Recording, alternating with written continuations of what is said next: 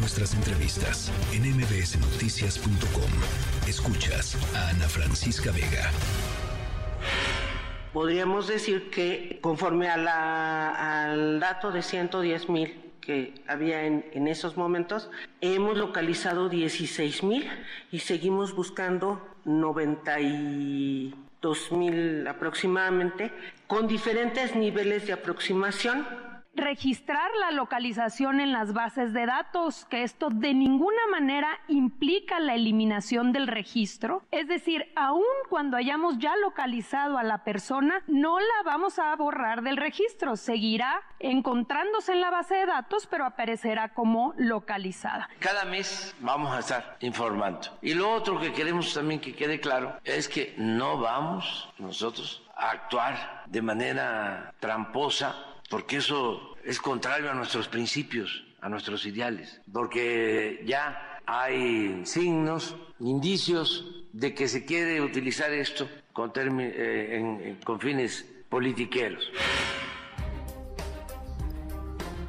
Cuando son las 19 horas con 22 minutos, saludamos al defensor humanitario Raimundo Sandoval. Él tiene una importante presencia en Guanajuato.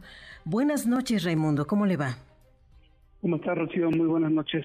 Buenas noches. Mire, le hemos convocado esta noche porque usted tendrá una lectura muy precisa de este documento presentado semanas atrás por el gobierno federal, este censo de desaparecidos, los trabajos que se llevaron a cabo desde la federación para poder identificar cuál es la responsabilidad que tienen como gobierno al respecto de esta tremenda y dura realidad de nuestro país y las acotaciones que se hicieron el día de hoy desde Palacio Nacional. ¿Habría alguna preocupación sobre lo conocido, Raimundo? Sí, por supuesto. Primero señalar que este censo no aparece en la ley general ni tampoco en el protocolo homologado de búsqueda. Estas categorías que están queriendo imponer no existen eh, en el protocolo homologado de búsqueda, especialmente eh, la categoría eh, de, persona ubicada. Es decir, esta metodología incumple la ley, no solamente la ley general, sino, insisto, el protocolo homologado, eh, y esto se puede utilizar no solamente políticamente, sino que puede generar ciertas incompatibilidades y vacíos a nivel estatal. Hay que recordar que el registro nacional se alimenta de datos de las fiscalías y de los reportes que tienen otras eh, autoridades que son responsables también de alimentar este registro. Entonces, sí me parece que hay una responsabilidad, yo insisto, política e incluso administrativa, y también creo que vale la pena revisar en términos eh, incluso penales, cuáles serían también las responsabilidades especialmente de las autoridades de la Comisión Nacional de Búsqueda, en el sentido de utilizar categorías que no están incluidas en la ley y en el protocolo. Hay varios puntos que tendríamos que abordar de manera un poco más detallada, Raimundo, si nos lo permite. Adelante. La llegada de Teresa Guadalupe Reyes a la Comisión Nacional de Búsqueda, ¿qué representó para ustedes? Pues eh, como acompañantes de colectivos de familias de personas desaparecidas, fuimos testigos de un rechazo unánime de los colectivos, una gran sorpresa por la imposición, no solamente por la falta de idoneidad en el perfil, sino por una ausencia de un proceso de participación más amplio. Ya hubo colectivos que se reunieron con, la nueva titular y es una gran decepción saber que no solamente desconoce del tema, sino que está puesta por el presidente para simular una atención a los colectivos y para imponer este denominado censo. Eh, y nos parece que esto es muy preocupante, sobre todo ya a finales del sexenio. Ahora, Raimundo, el que hayan tomado un papel tan relevante en la revisión del censo de desaparecidos, los llamados servidores de la nación, ¿qué representa para la organización que usted trabaja? Mire, hubo eh, organizaciones nacionales que eh, estuvieron revisando la posibilidad de ampararse, porque acá, insisto, eh, la Secretaría del Bienestar no está ubicada, digamos, dentro del protocolo homologado de búsqueda, ni como autoridad primaria, ni como autoridad eh, transmisora. Allí eh, la, la, preocupación era eh, observar si efectivamente podían cumplir esta función en la búsqueda de las personas desaparecidas. Entiendo que hasta ahora no ha habido amparos que hayan sido presentados y aceptados. Y un segundo nivel de análisis tiene que ver con la transparencia, porque organizaciones nacionales como Fundar han exigido no solamente que se clarifique la metodología, porque lo que, lo han presentado es información vaga eh, y, carente de sentido, insisto, de, de, la propia normatividad, y han insistido incluso ante el INAI la necesidad de transparentar eh, los procesos, la metodología, los recursos que se han utilizado para este supuesto censo y los efectos que esto podría tener eh, para el registro nacional, pero también para los registros estatales. Hay que recordar que en Guanajuato, por ejemplo, una de las entidades del occidente donde hay mayor número de personas desaparecidas, ya hubo respuesta de autoridades locales que han señalado que ellos no van a depurar los censos y que van a continuar con eh, alimentando el registro nacional, pero desconocemos si esto puede ser incluso una oportunidad para que las autoridades locales eh, perpetúen también esta opacidad y generen también vacíos en la alimentación del registro nacional. Se ha hablado de la honestidad relevante sin duda para el ejercicio de cualquier trabajador público. Se han destacado también otros factores como el humanismo mexicano que caracterizaría a quienes integran al gobierno federal. Sin embargo, para buscar desaparecidos, ¿qué se necesita? ¿Qué se exige a Allende de, ser un servidor de la nación eficaz? Yo, yo creo que el mensaje que da el presidente al, querer imponer un, registro, un dato llamado censo, eh, para tener menos desaparecidos que Felipe Calderón eh, y que Peña Nieto, sí me parece que es un mensaje político que baja como cascada para todo el funcionariado y tiene esta implicación, digamos, de supuesta transparencia, pero que en el fondo lo que busca es imponer este mensaje político a través de estas eh, perspectivas metodológicas poco claras eh, y que están fuera de la ley. Me parece que es muy grave, eh, no solamente responsabilidad de quienes han operado este supuesto censo, sino que es una responsabilidad del más alto nivel que implicaría no solamente a la Comisión Nacional, sino a la Secretaría de Gobernación y al propio presidente. Raimundo Sandoval, representante de la Plataforma por la Paz y la Justicia en Guanajuato, ¿podríamos abundar desde su perspectiva qué significa tener un registro de 110.964 desaparecidos, pero un 15%, dice el gobierno federal, son personas localizadas, el 16% personas ubicadas, el 24% registros sin datos suficientes para identificar, el 32% registros sin indicios para la búsqueda y el 11% confirmaciones de desaparición. ¿Qué es esta tecnología, digamos, fraseología? Pues yo creo que es un juego de palabras, insisto, en este uso político de estas categorías fuera de metodología, pero que además, eh, déjame decirte, Rocío, que en la Comisión Nacional hay expertos como Javier Yankelevich que han propuesto metodologías generalizadas de búsqueda basadas en datos y que han sido quienes impulsaron la idea del registro y que teniendo funcionarios eh, de ese nivel eh, se atrevan a utilizar categorías como la de persona ubicada.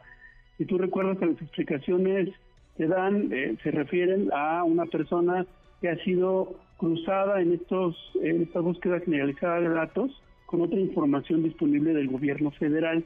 Tendríamos que preguntarnos eh, esa información, qué pasa con lo que las fiscalías han alimentado y si efectivamente las fiscalías están también en los estados teniendo estas eh, diferencias de datos eh, y eh, lo grave que podría ser imponer una categoría como la de persona ubicada que no se encuentra, insisto, en la ley, pero que además generaría estos vacíos de eh, información y estas contradicciones metodológicas. Ahora, Raimundo Sandoval, frecuentemente destaca la federación que ha disminuido el número de homicidios, por ejemplo, a lo largo y ancho de la República Mexicana, y subrayan que es un dato sin cifra negra porque donde cae la persona ya sin vida, ahí se puede hacer el registro. Sin embargo, no se habla de fosas clandestinas que aparecen con demasiada frecuencia a lo largo y ancho del país y por otra parte en todas estas categorizaciones dentro del censo recién presentado por la Federación de Desaparecidos, ¿dónde queda la situación de aquellos que son víctimas de trata? Ya, sí, hay que recordar que quien ofrece también la información son las fiscalías estatales. Yo podría asegurar en el caso de Guanajuato, que es la información que yo más tengo clara, eh, son pocas carpetas que están vinculadas al delito de trata de personas que estén eh, ubicadas en el contexto de la desaparición, cuando podemos reconocer que hay incluso en este estado una red transnacional Colombia-Celaya que está vinculada a este fenómeno y existen solamente dos carpetas eh, reportadas de la Fiscalía Local a la Federación y yo podría asegurar que en términos también de homicidio doloso, el caso de Guanajuato sería representativo de esta optimización política de las cifras y de un reporte que no corresponde necesariamente a, la realidad y que incluso allí tiene dos niveles, si me permites, de utilización política. Por un lado, los gobiernos estatales y por otro, el gobierno federal, que está también tratando de jugar con las cifras. ¿Qué vive hoy en día en torno a la violencia Guanajuato, Raimundo? Pues la peor crisis de la historia eh, contemporánea. Eh, yo siempre, cuando hablo de las desapariciones en el contexto regional, ubico que Jalisco está sirviendo como un, motor negativo, como un, polo de desaparición eh, en las entidades vecinas, especialmente en Michoacán, eh, Guanajuato, Zacatecas, pero definitivamente Guanajuato es un caso especial porque de 2018 a la fecha las desapariciones se explicaron. Eh, y obligamos al gobierno del Estado, después de la aprobación de la ley de 2020, eh, a actualizar las cifras y pasaron los casos eh, reportados de desaparición cometidas por particulares a cerca de 800, de 800 a 2000. Es decir, eh, Guanajuato es el ejemplo más claro de cómo las cifras pueden utilizarse políticamente, no solamente en términos de homicidios dolosos, de trata, sino también de desaparición. Raimundo, ustedes vinculan, como suele hacerlo la Federación, el uso de estupefacientes, en particular el fentanilo u otras eh, sustancias adictivas, con el aumento de la violencia? Nos parece que está eh, presente, por supuesto. En, Guanajuato, desde 2014 a la fecha, surgió un grupo delincuencial local y Guanajuato es uno de los estados que tiene laboratorios de producción de fentanilo. Eh, es importante señalar que aquí hay una hay redes de macrocriminalidad estructuradas, como se ha dicho en la academia, por funcionarios, por delincuencia organizada, por políticos eh, y empresarios. Y definitivamente esta comprensión de la macrocriminalidad se relaciona con la desaparición y con otros delitos de alto impacto, pero no haríamos esta asociación que hace el presidente eh, directa, digamos, de las masacres con, con las redes de tráfico de estupefacientes. Me parece que es importante analizar esta estructura criminal y entender eh, que en muchos de los casos, como ha sucedido recientemente en Celaya y en Salvatierra, eh, estos casos eh, se presentan más bien por el control territorial de los grupos delincuenciales y la presencia, en este caso, de un cártel local que le disputa a otros cárteles nacionales o transnacionales el control territorial. El último día de septiembre concluye la administración presente, vendrá una nueva. ¿Cuál sería el mensaje ciudadano para estos gobiernos al respecto de la violencia que se vive en Guanajuato y en el resto del país? Es importante señalar que desde hace dos años hemos eh, insistido en una reunión con la Comisión Nacional de Búsqueda, porque según el artículo 53 de la Ley General, están obligados a implementar planes regionales de búsqueda no solamente en los casos individuales, sino presentar eh, programas de coordinación interestatal. Y esta es una nueva oportunidad para hacer un llamado a la Comisión Nacional para que involucre a las entidades federativas de Occidente eh, en el establecimiento de un plan regional de búsqueda que permita atender, digamos, el contexto, insisto, de Jalisco, Guanajuato, Zacatecas, Michoacán, Aguascalientes, y en estos 10 meses me parece que, podrían sentarse las bases de un trabajo interestatal eh, en lugar de estar generando metodologías eh, fuera de la ley, eh, opacas y que dificulten, digamos, la búsqueda de las personas desaparecidas. Todavía hay opciones. Raimundo Sandoval, muchas gracias. Y saludos a toda la gente de la Plataforma por la Paz y la Justicia en Guanajuato. Que te vayan Muchísimas bien. gracias. Un saludo a tu auditorio. Hasta pronto.